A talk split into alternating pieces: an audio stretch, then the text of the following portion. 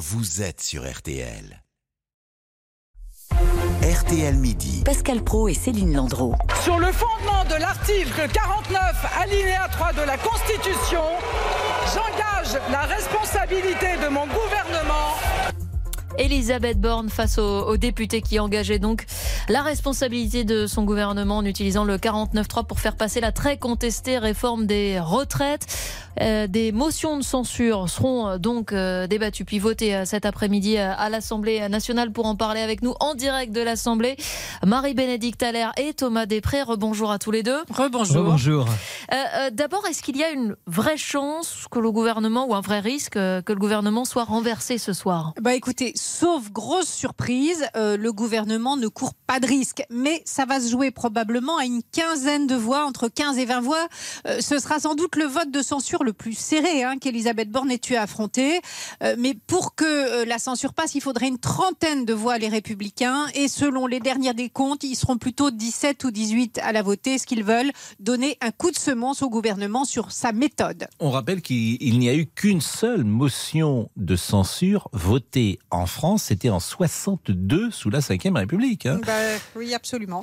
Euh, si le gouvernement n'est pas renversé, qu'est-ce qui va se passer? Une nouvelle journée de mobilisation est déjà annoncée jeudi la grève continue dans les transports, dans les raffineries, l'exécutif mise sur l'essoufflement? Oui, en, réalité, on, ne croit pas beaucoup hein, dans les ministères que le mouvement va, se poursuivre. On préfère aujourd'hui insister sur le fait que ce serait essentiellement euh, des militants euh, d'extrême gauche. On s'y attendait, m'écrivait même ce week-end un ministre, avec un espoir, oui, que les syndicats finissent par se désolidariser des actions les plus violentes. Comment sortir de là sans être abîmé par l'image des casseurs, euh, ajoute même ce ministre.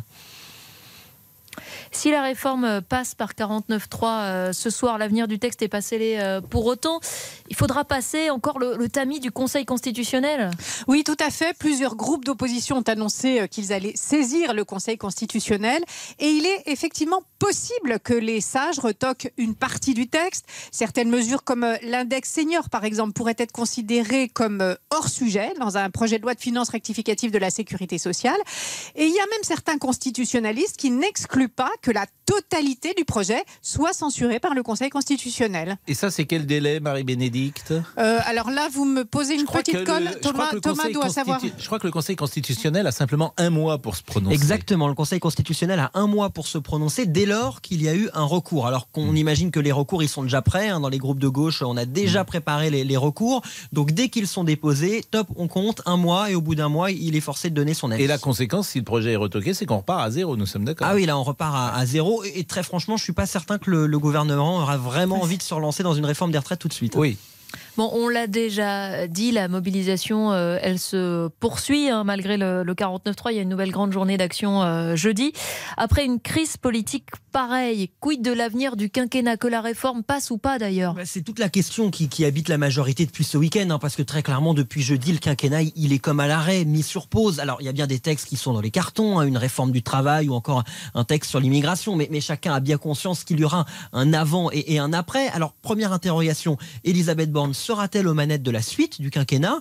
On a appris ce matin que pour montrer qu'elle continue d'être aux affaires, elle réunira euh, demain midi plusieurs ministres de premier plan à déjeuner pour occuper le terrain et montrer aussi qu'elle prépare la suite. Et, la deuxième interrogation concerne Emmanuel Macron quand même.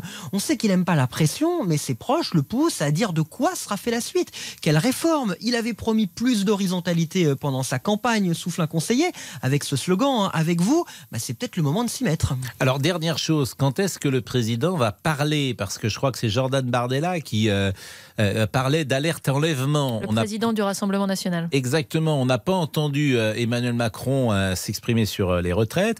Est-ce qu'une intervention est prévue? Sous quelle forme? Est-ce que vous avez des réponses à ces questions Alors, à l'Élysée, oui, on confirme bien qu'une intervention est prévue, qu'Emmanuel Macron la prépare.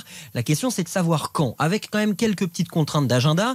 Emmanuel Macron, il est attendu à partir de, de mercredi soir pour deux jours à Bruxelles pour le Conseil européen. Ensuite, il recevra à partir de dimanche le roi d'Angleterre pour une visite d'État euh, sur quatre jours.